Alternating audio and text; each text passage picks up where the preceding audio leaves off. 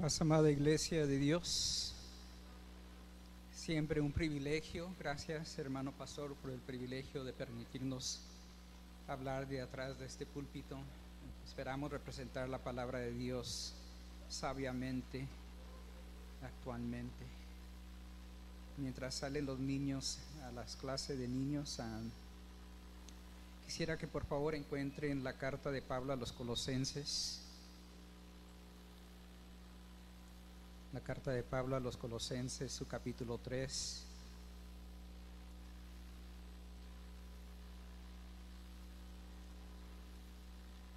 Y hoy a su servidor eh, se le ha concedido el privilegio de compartir la palabra varias veces este mes y siento eh, la necesidad, la guía del Espíritu Santo de compartir una serie de predicaciones que, he titulado Situaciones de la vida a través de una cosmovisión bíblica.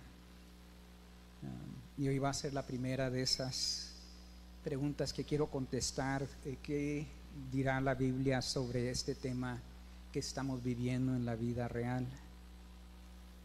Si ya están en Colosenses, su capítulo 3, versículos 9 al 11, démosle lectura, por favor.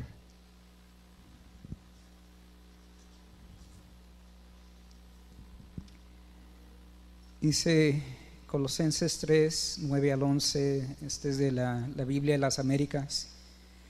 No mintáis los unos a los otros, puesto que habéis desechado al viejo hombre con sus malos hábitos, y os habéis vestido del nuevo hombre, el cual se va renovando hacia un verdadero conocimiento, conforme a la imagen de aquel que lo creó una renovación en la cual no hay distinción entre griego y judío, circuncisión o circunciso e incircunciso, bárbaro, escita, esclavo o libre, sino que, que Cristo es todo y en todos.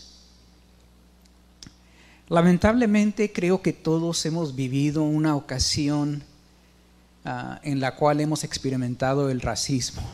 algo de eso voy a hablar. ¿Cómo tratar este un fenómeno que se está apareciendo ahorita entre, nos, entre las escuelas, ¿verdad? Ah, en esta oportunidad quisiera hablar con ustedes sobre lo que dice la Biblia contra el racismo y una forma de racismo que ahorita está, se está enseñando en muchas escuelas públicas y privadas y fíjense que hasta en las Fuerzas Armadas de los Estados Unidos. Este mes quisiera reflexionar sobre situaciones de la vida a través de una cosmovisión bíblica y esta es la primera de cuatro ocasiones que mediante Dios vamos a compartir con ustedes. Quisiera hablar con ustedes de la teoría crítica de la raza o racial. Teoría crítica racial es ahorita un fenómeno que se está demostrando más públicamente, pero ya tiene tiempo existiendo. Y ahorita vamos a explicar de qué, qué es esto y con qué se come esta teoría crítica racial.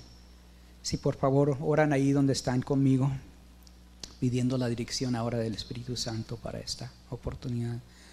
Padre Santísimo, abordamos este tema difícil, eh, no popular, Padre amado, quizás incómodo platicar de estas cosas, pero una realidad que nos afecta, Padre amado. Estos ah, conceptos, estas teorías que en veces se presentan hasta como religión, Padre amado, hasta como religión. Y ah, si no tenemos cuidado podemos ser distraídos, podemos ser llevados a un entendimiento incorrecto de estas influencias seculares, Padre amado. Padre amado, como confiamos que la palabra tiene algo que decir sobre todos los temas, sobre todo lo que puede afectar nuestras vidas, en esta ocasión nos encomendamos en tus manos, rogándote que tú hables a través de tu palabra y nos guíes para entender mejor sobre esta realidad, Padre amado, que está ocurriendo alrededor de nosotros y que está afectando, Padre amado, a nuestros hijos, ya sea que estén en las escuelas públicas o aún en las universidades, Padre amado. Que Padre amado, tu palabra nos hable de una manera que nosotros todos podamos entender, que los ah, errores de pronunciación o enunciación que cometa este tu siervo, Padre amado, no sean tan severos, Padre amado, que se pierda el, el hilo, sino, Padre amado, que tu Espíritu Santo sea el que hable a cada corazón para edificación de tu pueblo. Te lo ruego, Padre Santísimo, en el nombre precioso de tu Hijo Jesucristo, nuestro Redentor. Amén.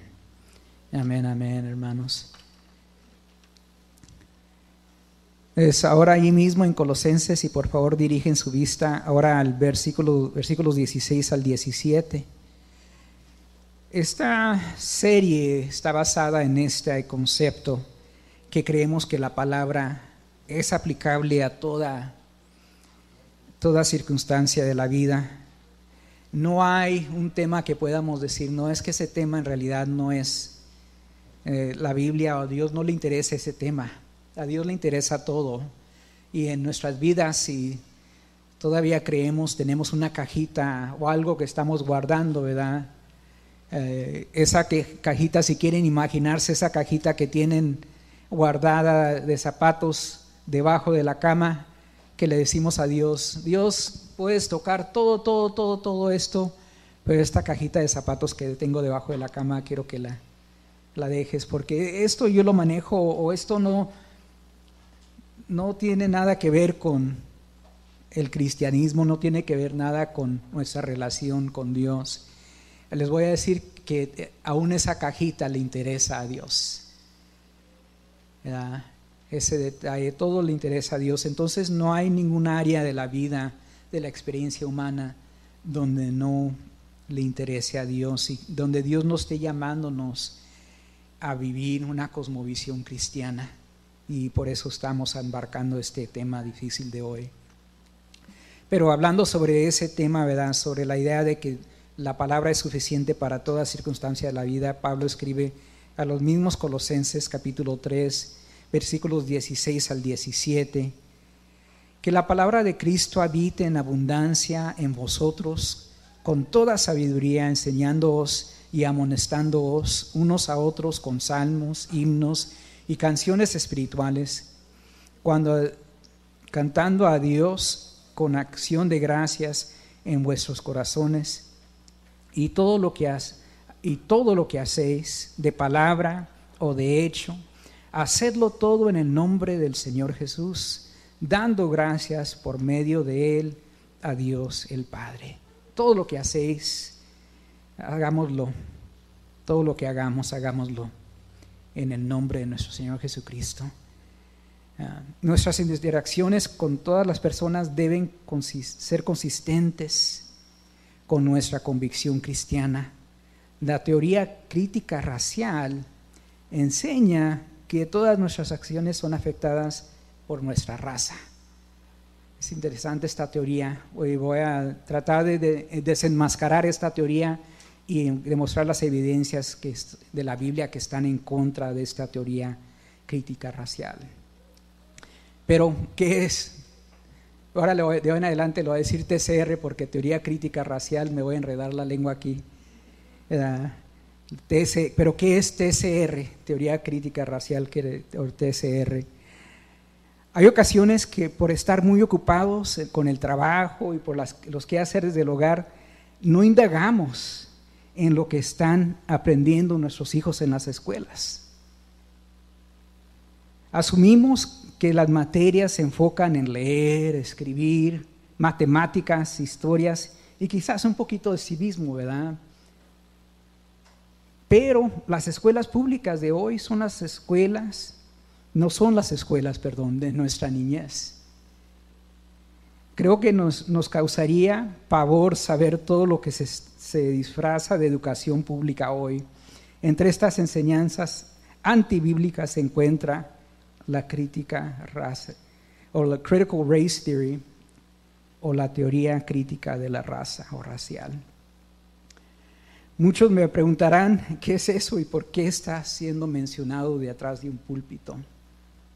TCR es una herramienta del enemigo de nuestras almas, que el enemigo de nuestras almas está utilizando para dividir la sociedad y al cuerpo de Cristo, su iglesia.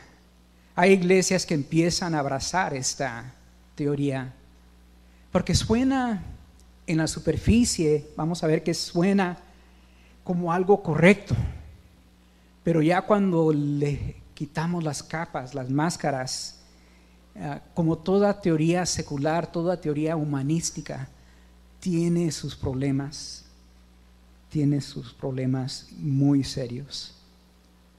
Ah, les insisto, por favor, permítanme explicarles.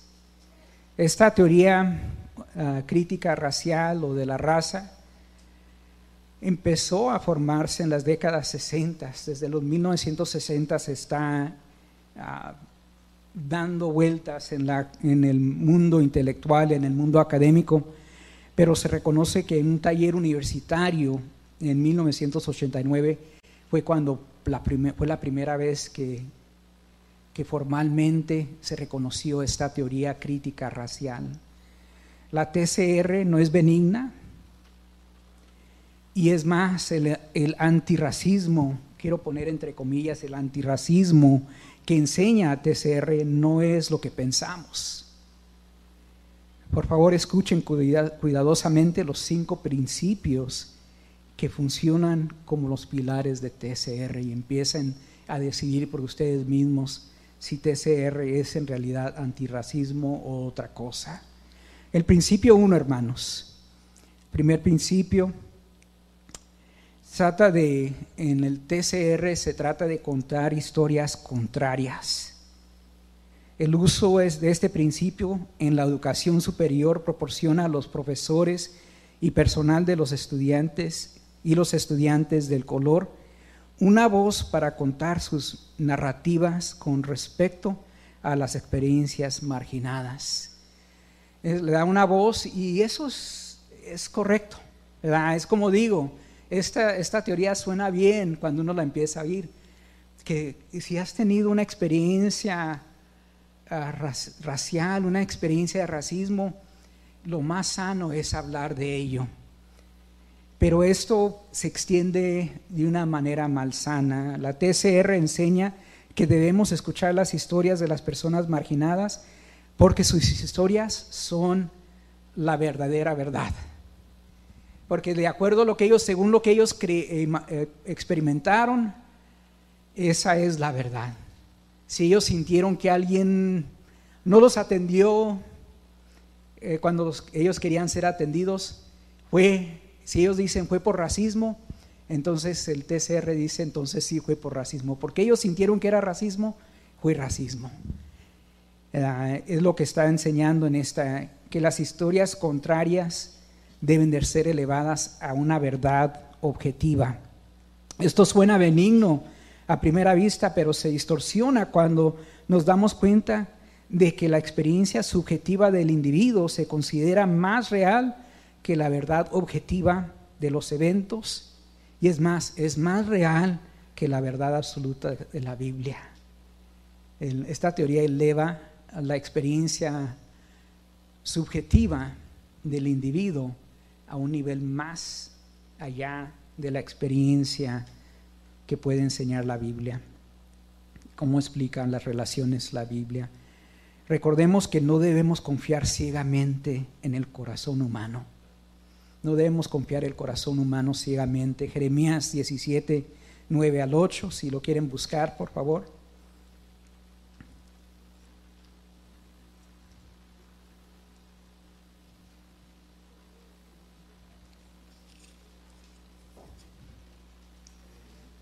Jeremías 17, 9 al 8, y creo que algunos de ustedes lo saben de memoria, pero vamos allí, Jeremías 17. El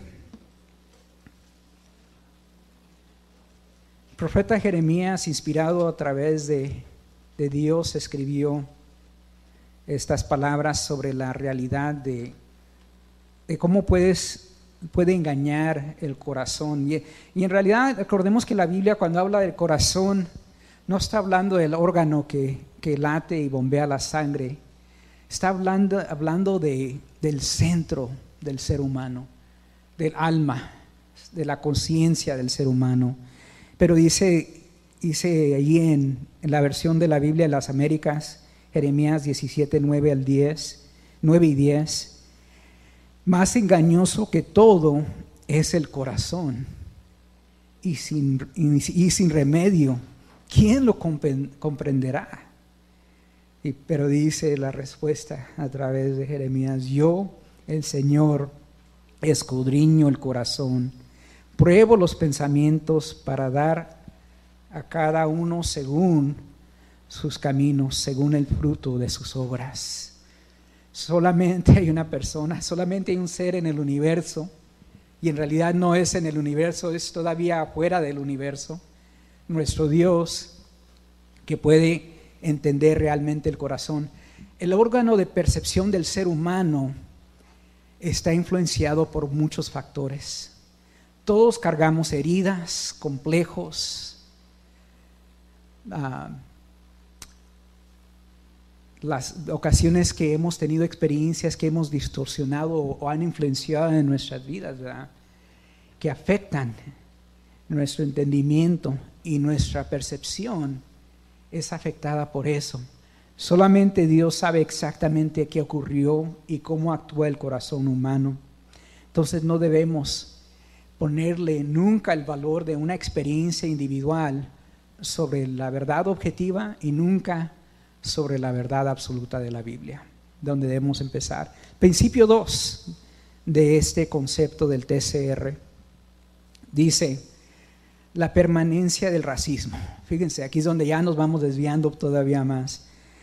Eh, enseña la permanencia del racismo. Dice, este principio afirma que el racismo ocurre, eh, perdón, que el racismo controla los ámbitos políticos, sociales y económicos de la sociedad estadounidense, donde desde la perspectiva de la, de la CTR, la TCR, perdón, desde la perspectiva de la TCR, el racismo se considera una parte inherente de la civilización, privilegiando a los blancos sobre los de color. ¿Qué, dice esto? Que donde quiera, en todas partes, en la política, en las escuelas, en las interacciones del mercado, en la economía, en las finanzas, hay racismo. Y la pregunta básica es, ¿hubo racismo? No es si hubo racismo, la pregunta básica que dice es, ¿cómo era el racismo? es lo que dice, y si andamos buscando racismo en todos los lugares, ¿saben qué? Lo vas a encontrar, lo vas a encontrar. Si todo lo dices, aquí voy a encontrar racismo, lo vas a encontrar, vas a encontrar, ah, si, si ah, te abre la puerta alguien, ahí dices, no, gracias, yo soy válido de mismo, no necesito que un hombre blanco me abra la puerta. Si no te abre la puerta, ah, no me abrió la puerta porque no, porque no soy blanco. Cuando ando buscando el racismo es, lo que, es lo que enseña esto. La TCR enseña que hay racismo en todo y todo, y todo es racista, especialmente, hermanos, el cristianismo fundamental. La pregunta no es si fue racista una interacción con un blanco, sino cómo fue racista, porque se asume que hubo racismo. En el paradigma de la, de la TCR, pasajes de la Biblia cristiana como Efesios 6.5, Colosenses 3.22, Colosenses 4.1, Tito 2.9, uh, Primera de Pedro 2.18, todos esos pasajes son racistas porque enseñan a los siervos que los siervos deben obedecer a sus amos en la tierra con temor y temblor con la sinceridad de vuestro corazón como a Cristo. Todos esos, eh, existe también la teología de la liberación, la teología de la liberación, todos esos pasajes, toda esa porción de la Biblia, no, toman un marcador negro y lo, lo, borran, básicamente en, en función en efecto, ¿verdad? ¿Por qué? Porque está promoviendo el racismo y eso es sin mencionar los pasajes del Antiguo Testamento, donde la esclavitud es más evidente. En, la TCR el cristianismo bíblico promueve una hegemonía donde los blancos siempre están sobre las personas de color. Y eso, si, si tu mente está en esa actitud, siempre vas a encontrar esa actitud de que los blancos siempre se están aprovechando de nosotros, ¿verdad? Se ignoran pasajes claves como Efesios 1, 4 al 6. Por favor, lean ese pasaje conmigo. Vamos al Nuevo Testamento, ahora de vuelta a Efesios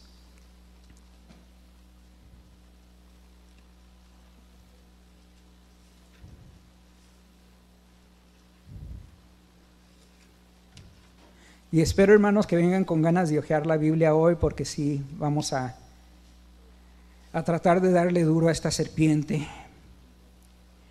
Efesios, Efesios 1, 4 al 6.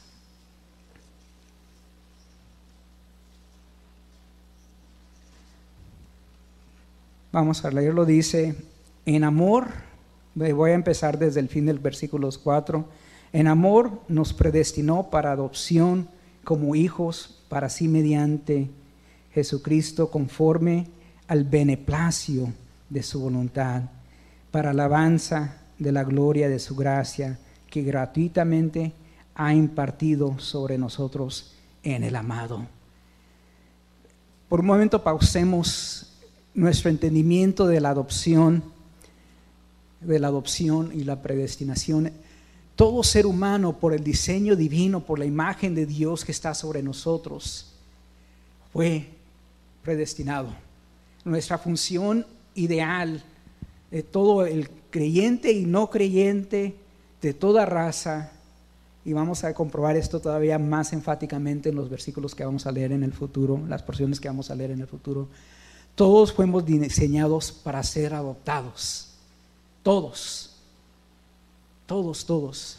La persona más ah, que está viviendo la vida más triste en el lugar más abandonado, en, las calles de San Francisco, de Los Ángeles, eh, aquí en el centro de Washington, D.C., esa persona fue predestinada para ser adoptada por Dios.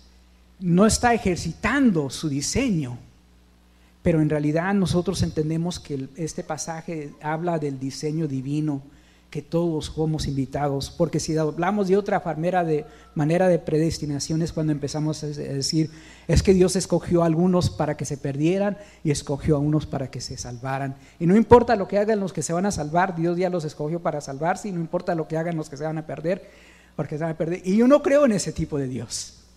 Él no juega a ambas lados de una mesa de Jerez sino que en su voluntad estaba que todos tuviéramos acceso.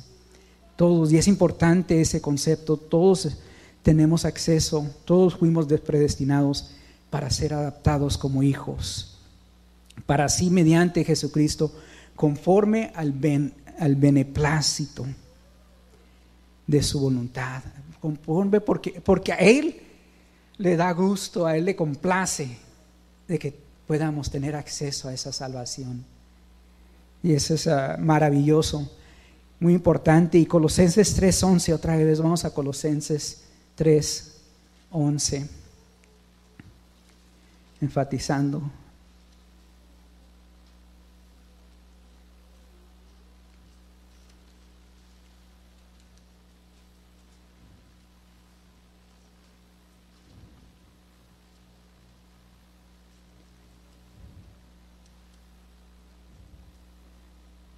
Y en Colosenses 3:11 dice, acuérdense, ya lo leímos, pero dice una renovación en la cual no hay distinción entre griego y judío, circunciso e incircunciso, bárbaro, escita, esclavo o libre, sino que Cristo es todo y en todos.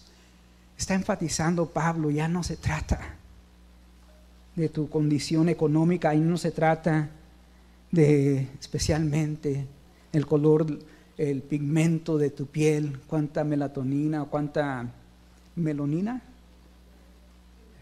ah, cuánto pigmento tienes en tu piel, en las células de tu piel.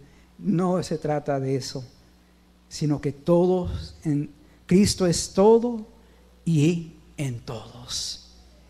Ahora vamos al principio 3 de 5 de, estos, de este concepto de la TCR. El principio 3 dice que el ser blanco como propiedad. O sea, el ser blanco es una propiedad. Este principio se originó en el racismo arraigado en la sociedad estadounidense, donde la noción de blancura, cuando hablamos de blancura no estamos hablando del color de una camisa, sino el hecho de no ser de color, eh, donde la noción de blancura opera en diferentes niveles como el derecho de posesión, el derecho del uso y de a disfrutar, el derecho de disposición y, del derecho de la exclusión. Este TCR enseña en sus principios que el ser blanco es como automáticamente el beneficio. Eh, tienes, eh, tienes propiedad de todo. Creo que hay que muchas personas blancas que dirían, no me conocen a mí, que estoy viviendo de, de cheque a cheque, que apenas estoy sobreviviendo el privilegio, esto es lo que le llaman el privilegio blanco.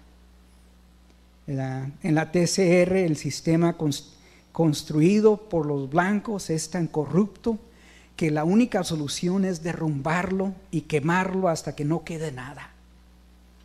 En la TCR el blanco nunca es la víctima y siempre es el victimario, solo por ser blanco. No se reconoce la función de, orden que realiza el gobierno civil. Eh, automáticamente en este paradigma, en esta, dice que el orden civil fue hecho por los blancos para defender a los blancos. Entonces, como dice Román, lo que dice Romanos 13 del 1 al 4 no es correcto, no es aceptable y por eso tenemos que derrumbar, derrotar la sociedad. ¿Qué dice Romanos 13? Vamos allí. ¿Se acuerdan de Romanos 13?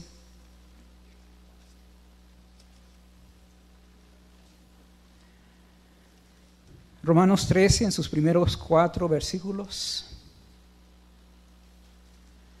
donde nos escribe Pablo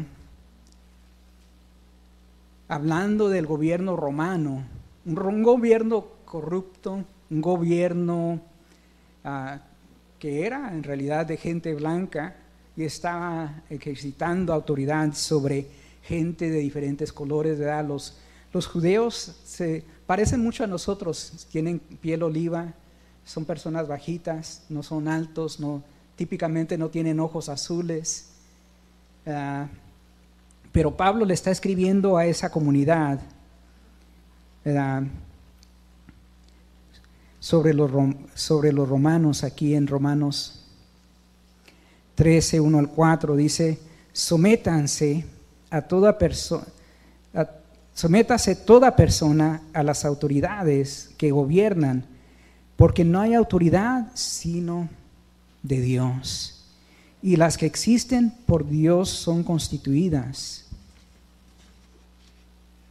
Por consiguiente, el que resiste la autoridad a, lo ordenado por Dios se ha opuesto. Y los que se han opuesto sobre sí recibirán condenación, porque los gobernantes, gobernantes no son motivo de temor para los que los de buena conducta, sino para el que hace el mal. Deseas pues no, no temer a la autoridad, haz lo bueno y, y tendrás elogios de ella, pues es parte perdón, pero es para ti un ministro de Dios para bien.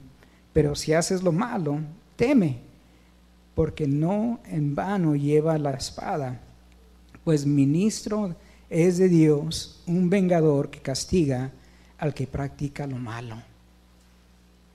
Si practicas lo malo, andas buscando de que la autoridad, si hermano, si tú manejas como si la carretera es tuya, Tú manejas como los semáforos, que los semáforos o los, los, anuncios de alto son una sugestión para ti.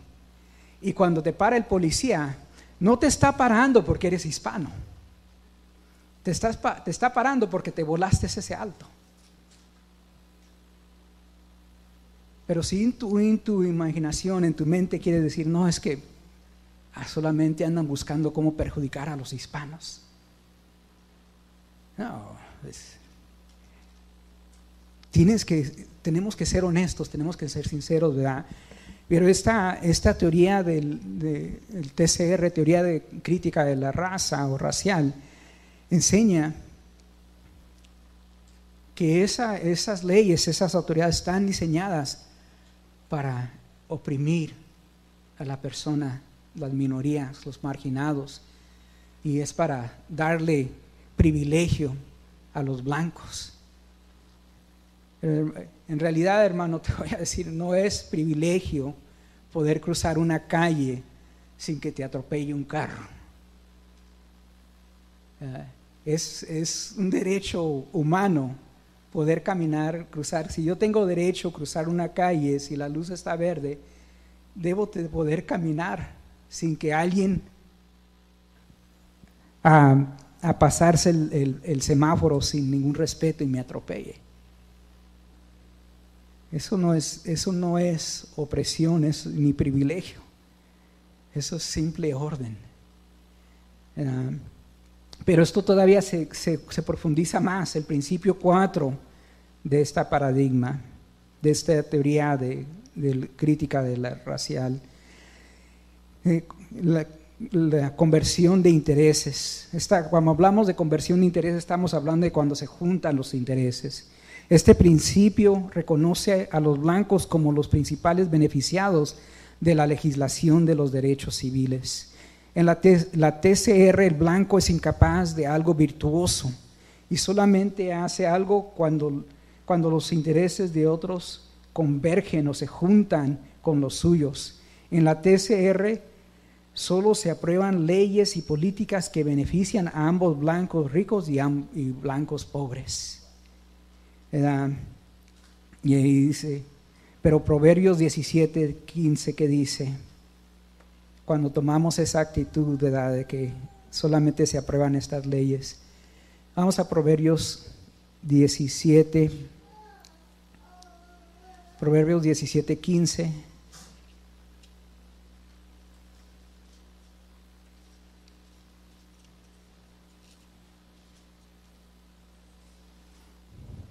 Proverbios 17, 15 dice, el que justifica al impío y el que condena al justo. Fíjense qué palabra tan fuerte la Biblia de las Américas y esta palabra es importante que la entiendamos. Ambos son igualmente abominación al Señor. El que justifica al impío, el que dice, no, es que ese morenito porque, eso, ese blanco porque es eso esto. No, el que hace mal, hace mal. El que es impío, es impío. Y el que es, es inocente, es inocente. No debemos de fijarnos en el color de su piel. Ah, idealmente la justicia, ¿cómo es la estatua de la justicia? Tiene una báscula en la mano extendida, pero ¿qué tiene sobre sus ojos? Una venda. Porque la justicia no debe ver la situación económica o la raza de la persona pero la, Biblia todavía habla más fuerte, esa abominación delante de Dios, hermanos. Algo que es abominación delante de Dios es algo que del simple hecho de verlo le, hace nudo el estómago y le dan ganas de vomitar. Es algo tan gráfico, algo tan, tan horrendo, tan asqueroso para Dios que le, le causa ira, le causa enojo. Y si nosotros somos cristianos, parte de nuestra oración debe ser, Señor, que mi corazón sienta lo que tu corazón siente por las cosas.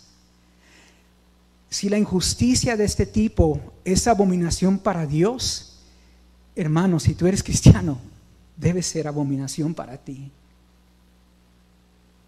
Si el justificar al impío y condenar al injusto es abominación para Dios, es abominación para el cristiano es algo que causa una reacción violenta. Y dicen, eso no está bien.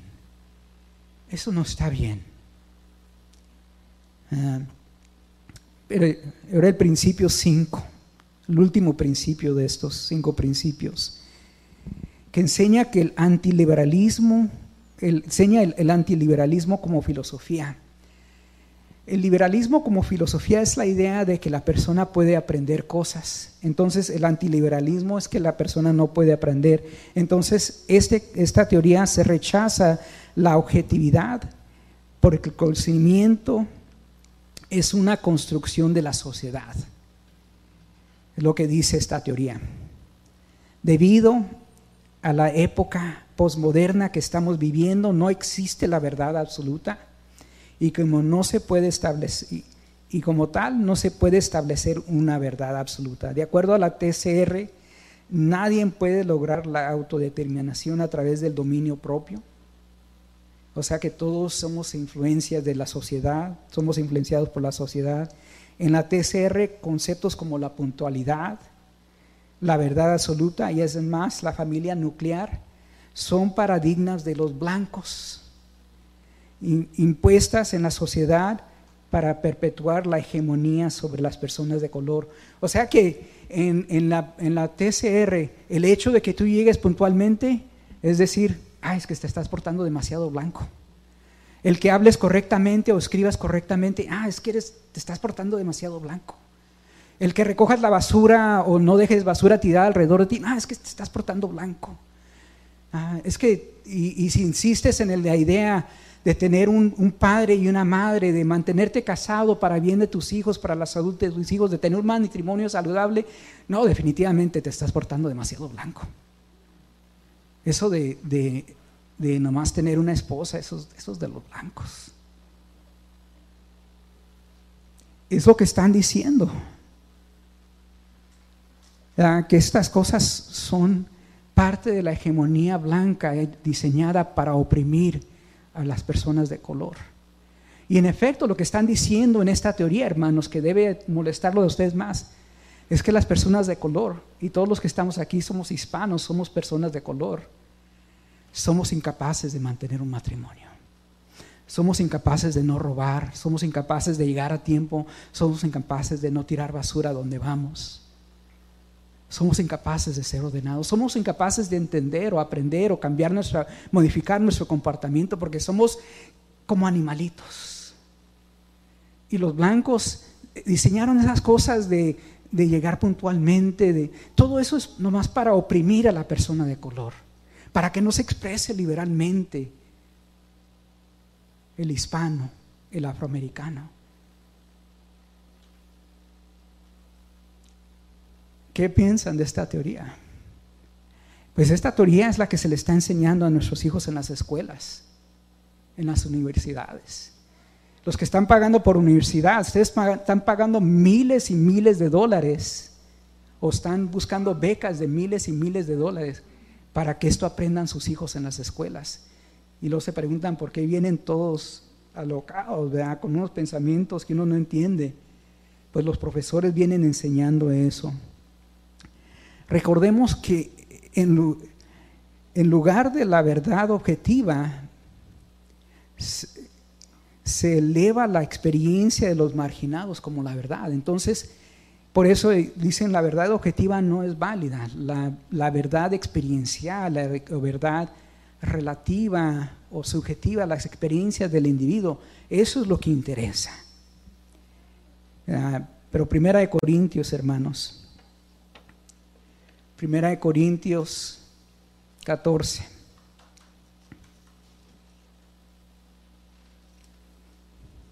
Vamos a primera carta de Corintios. Carta de Pablo a los Corintios primero.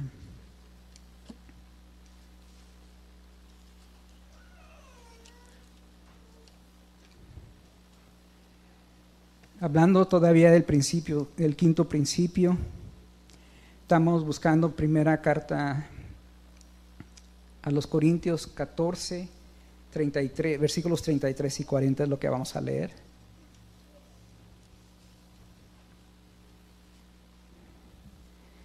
Eh, primera de Corintios 14, 33 y 40.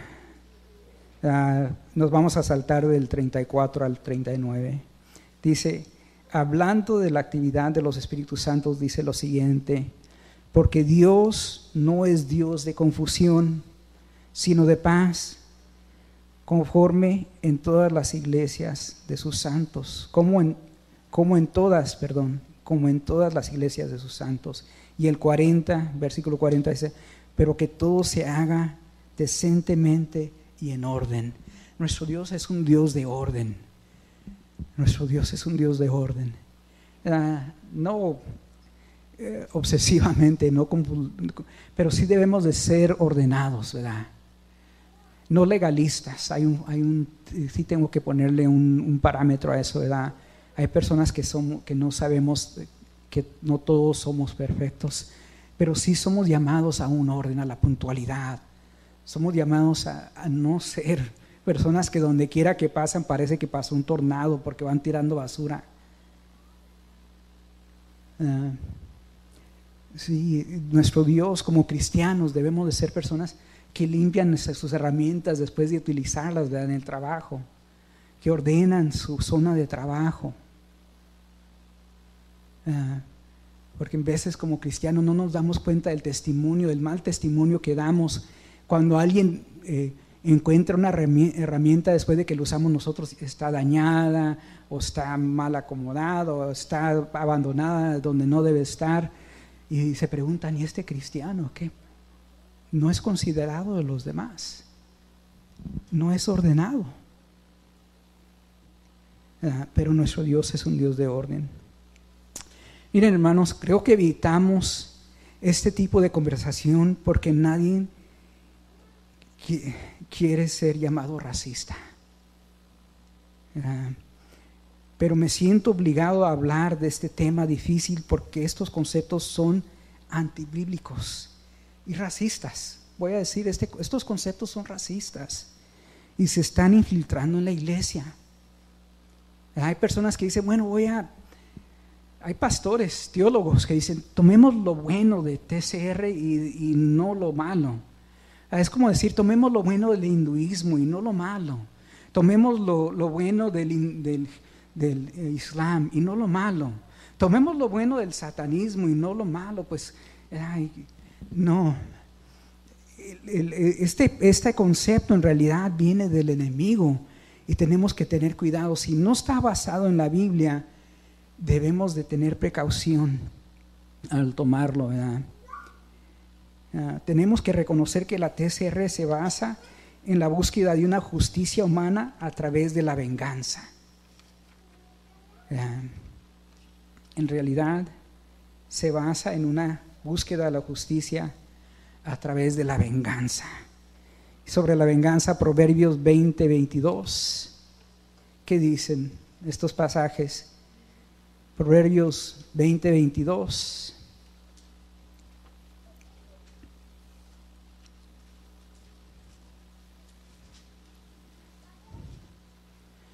Proverbios capítulo 20, versículo 22. Ahí dice, no digas, yo pagaré mal por mal. Espera en el Señor y Él te salvará. No digas, no, es que pues esos blancos se robaron toda el, esos españoles se robaron toda la plata y todo el oro de México. Y es cierto, esos españoles se robaron toda la plata y todo el oro de México.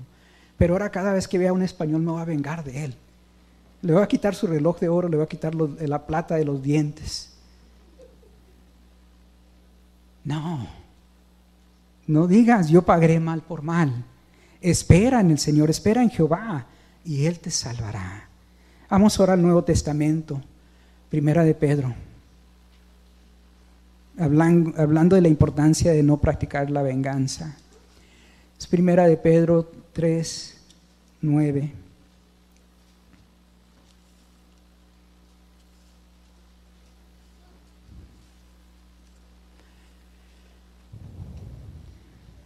Primera de Pedro 3, 9 dice, no devolviendo mal por mal o insulto por insulto, sino más bien bendiciendo, porque fuiste llamado con el propósito de heredar bendición. Bendiciendo. Y es, en veces es difícil, ¿verdad? Pero ¿saben qué? Les voy a decir algo que no quería decir esta noche. Pero yo he experimentado más racismo de otros hispanos que de cualquier blanco.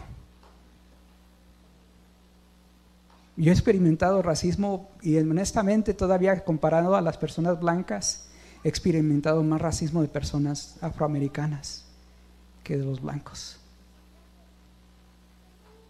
Ah, no dudo que han de decir algo, ¿verdad? Algunas personas ignorantes, pero directamente yo he experimentado sobre todo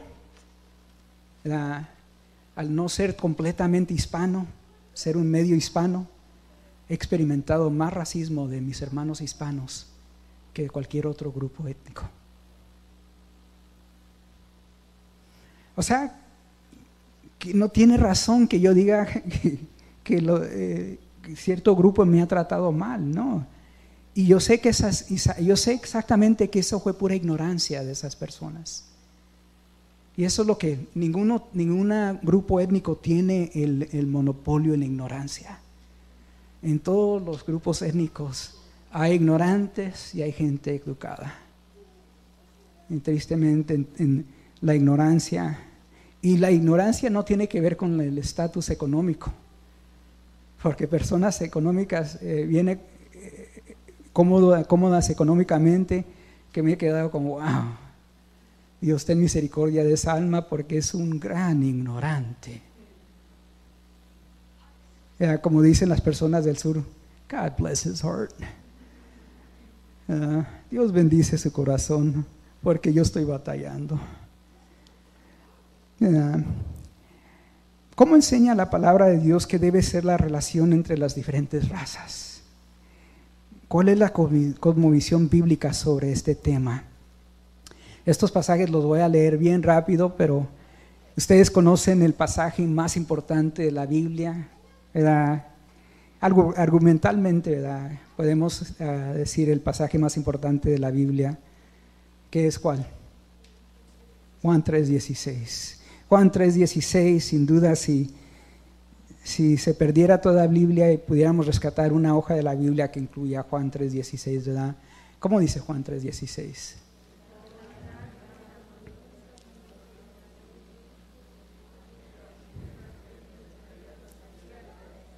Amén. Porque de tal manera amó Dios al mundo, al cosmos, a la, raza humana, al ser humano, a su creación, que dio a su Hijo unigénito para que todo, y ese, todo, ¿saben que en el griego qué quiere decir?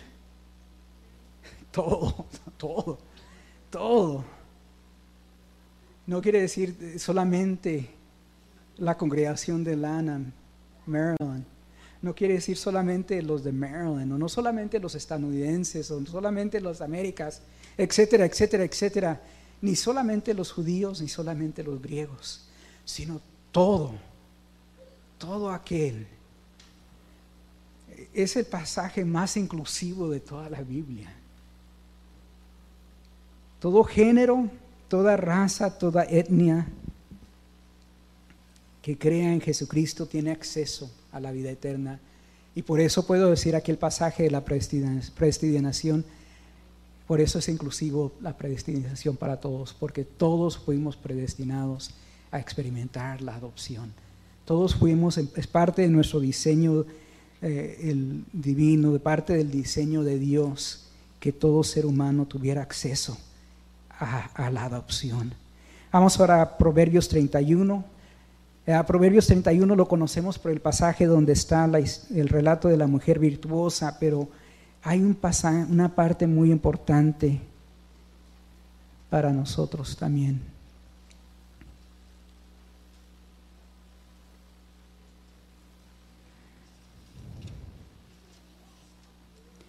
Proverbios 31, versos 8 y 9 como cristianos, si creemos en toda la Biblia, dice, abre tu boca por los mudos, por los derechos de, los, de todos los desdichados. Abre tu boca, juzga con justicia y defiende los derechos del afligido y del necesitado. ¿Cuántos saben lo que está pasando en Sudáfrica ahorita con los blancos? ¿Saben quiénes son los oprimidos en Sudáfrica ahorita? Los blancos. Se llaman Africans, con una K. Africans es un blanco, pero son los blancos pobres. El, gobierno, después de, ciertas acciones, el gobierno ah, de color está entrando a los, a los, a los terrenos, a los, a, los hogares y matando muchos blancos. Debemos de orar por, por esa injusticia. Y lloran, lloran. Como me imagino que los africanos también lloraban cuando eran esclavos en los Estados Unidos. Porque dicen, mira, mi padre, mi abuelo trabajó por este terreno por tantos años y me han sacado de él. Con machete me han sacado de ahí. Es injusto si se le, pasa a alguien de color, es injusto si le pasa a alguien blanco.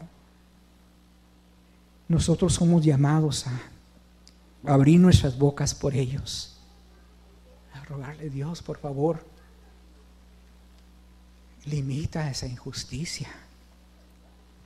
Colosenses 3, otra vez, Colosenses 9 al 11, que ya le, hace la tercera vez que lo leímos. Pero este es, es un pasaje muy importante para esta reflexión. Colosenses 3, 9 al 11, ¿se acuerdan cómo dice? Dice, no mintáis los unos a los otros. No importa cuál sea el estatus social de otra persona. No miéntanse, no se mientan unos a los otros, pues que habéis desechado al viejo hombre, ya no las ideas de, divisiones, ya no el clasismo, ya no el racismo, ya no. Ya, habéis desechado al viejo hombre con sus malos hábitos y habéis te has vestido del nuevo hombre, el cual se va renovando hacia un verdadero conocimiento conforme a la imagen del que lo creó. Gloria a Dios. hay tanta teología todavía que pudiéramos considerar. Renovación en la cual no hay distinción entre griego y judío, circunciso o incircunciso, bárbaro, escita, esclavo o libre, sino que Cristo es todo y en todos. Les recomendaría que nos, nos memoricemos ese pasaje o al menos nos acordemos dónde está. Eh, Colosenses 3:11. Muy importante. Y vamos a Juan 17. Este lo voy a leer nada más, pero es muy importante. Pueden encontrarlo si ustedes quieren.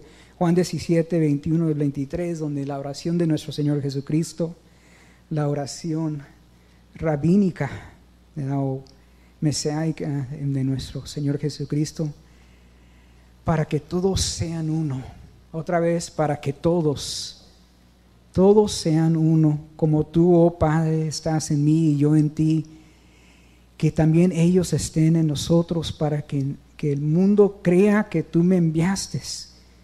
La gloria que me diste les he dado para que sean uno, así como nosotros somos uno, yo en ellos y tú en mí, para que sean perfeccionados en unidad para que el mundo sepa que tú me enviaste y que los amaste tal como me has amado a mí. Que todos seamos uno. Eh, eh, Jesucristo está a punto de ser crucificado. Eh, está bajo tanta presión, tanto estrés que está sudando gotas de sangre y en su oración incluye que sean uno, que sean unidos, que todos, que no se dividan, que no encuentren excusas para hacerse división entre ellos. Y esa es la oración. Y concluyo, hermanos, ahora sí, sí pido que por favor me acompañen a Apocalipsis.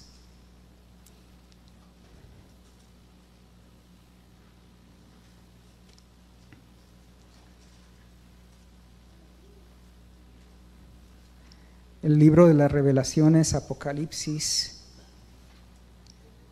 5 versículos 9 y 10.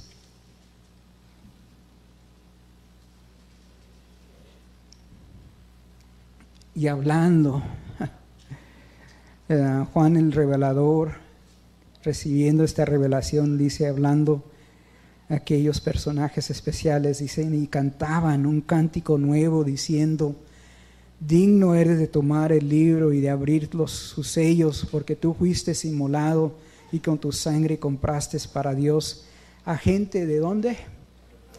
De toda tribu, de toda lengua, de todo pueblo y de toda nación. Hay algo precioso en esta imagen y el versículo 10 dice, y las has hecho un reino y sacerdotes para nuestro Dios y reinan sobre la tierra. Hay algo bien importante en esta imagen. Este relato, ¿dónde está ocurriendo? En, la presencia de Dios, ¿verdad? En la presencia de Dios. Estamos, ya sea en el, cielo, donde fue elevado Juan a ver, o sea, ya en el mundo físico que va a ocurrir eternamente en la tierra. Pero ¿qué menciona? Que gente de toda tribu, de toda nación, de toda étnica, ¿verdad? De todo. O sea que allí todavía se distinguen los que son hispanos, se distinguen los que son morenitos, ¿verdad? Los que son blanquitos, los que son asiáticos, de todo pueblo y toda nación. Hay una conclusión bien importante que podemos hacer de esto. En la eternidad, este hispano todavía va a seguir siendo hispano. Y no creo que vaya de repente cambiar, ¿verdad? En veces me he preguntado, Señor, ¿me vas a hacer como si cuando tenías, cuando tenía 12 años o 30 años, o me vas a hacer como ahora que estoy, ¿verdad? No sé, algún día me va a contestar Dios. Pero algo que definitivamente contesta, que decido, voy a seguir siendo hispano. Entonces hay algo bien importante. Desde la eternidad, Dios ya sabía de qué etnia íbamos a ser cada uno. Desde, que desde el inicio de la eternidad, Él había visto que iba a salvar a Santiago y que en Santiago sería un espino, un, espino, perdón hermano, quizás para algunos de ustedes, pero un hispano, un hispano de apenas 5, 4 pulgadas, ¿verdad? 5 pies, 4 pulgadas. Y él ya sabía que yo iba a ser así. Yo ya estaba en la, mirada de mi Dios en el inicio de la eternidad y yo estoy en la mirada de mi Dios en la eternidad venidera, en lo que vienen todavía, que no existe tal cosa como la eternidad venidera, la continuación de la eternidad que ya estamos viviendo. Y allí todavía soy hispano. Entonces, ¿por qué voy a, renegar mi, mi étnica, mi fisionomía? Si Dios da en su, en su bueno placio, en su buena, bellísima voluntad, ya me había escogido como soy. Y en la eternidad todavía lo voy a seguir adorando como soy. Y, Dios por ningún momento ha despreciado eso que soy. Para decir, no, es, sino que para todos, para todos fuimos para eso y todos vamos a estar entonces que no va a haber, y esto me encanta, no va a haber una sección de hispanos en la presencia de Dios. Y gloria a Dios por ello. No va a haber una sección de blancos, ¿verdad? No va a haber, no, va a ser todo, ¿verdad? Todos. Y es más, va a ser hombres y mujeres, todos igual, de una manera, y no, no nos podemos imaginar cómo va a ser, pero todo va a ser ahí adorando a Dios. hermanos, vamos concluyendo. Último pasaje. Muchas gracias por su paciencia. Encuentren Romanos 12 conmigo.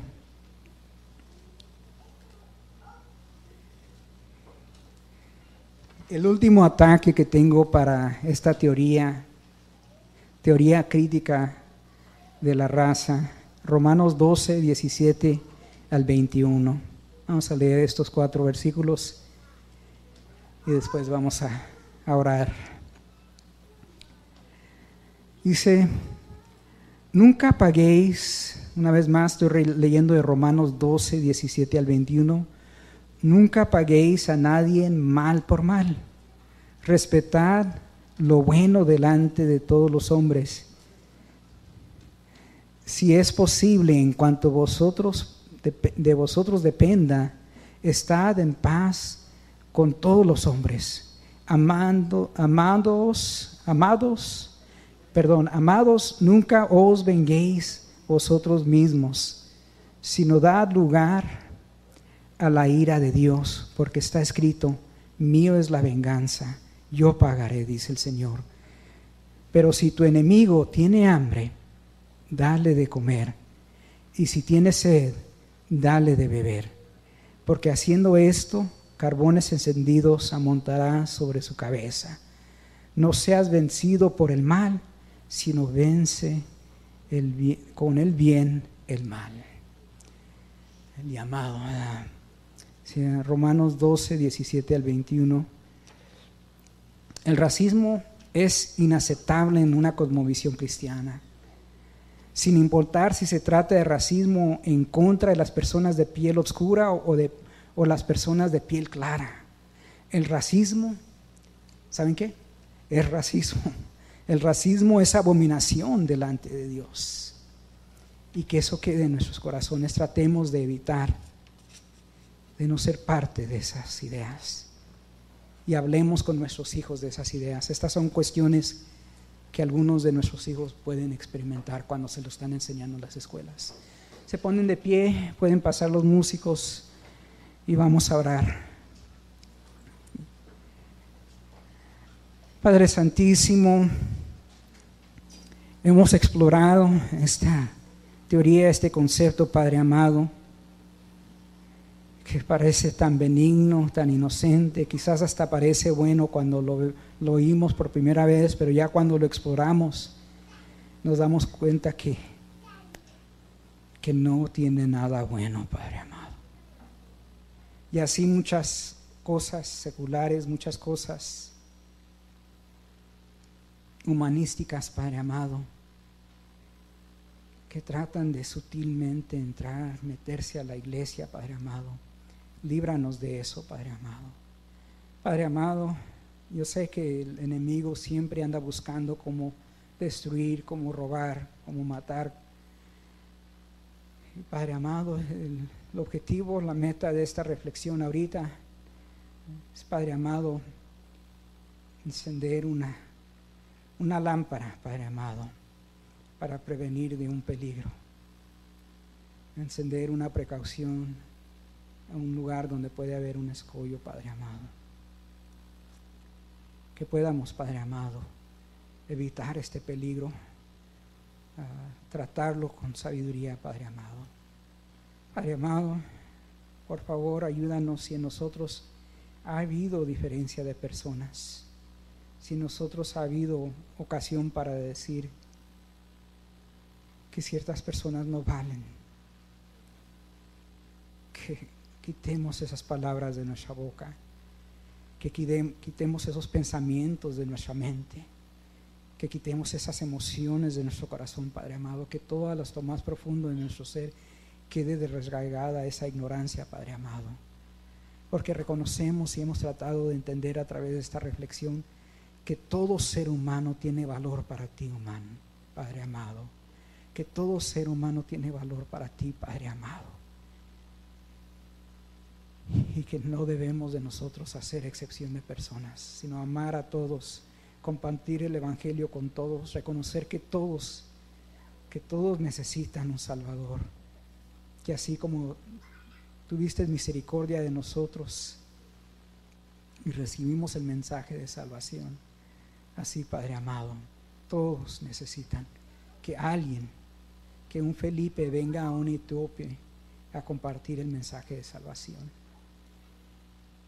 Que Padre amado, un judío llamado Jesucristo, que un judío llamado Jesucristo viniera a enseñar amor y a morir por todos, por todo el mundo.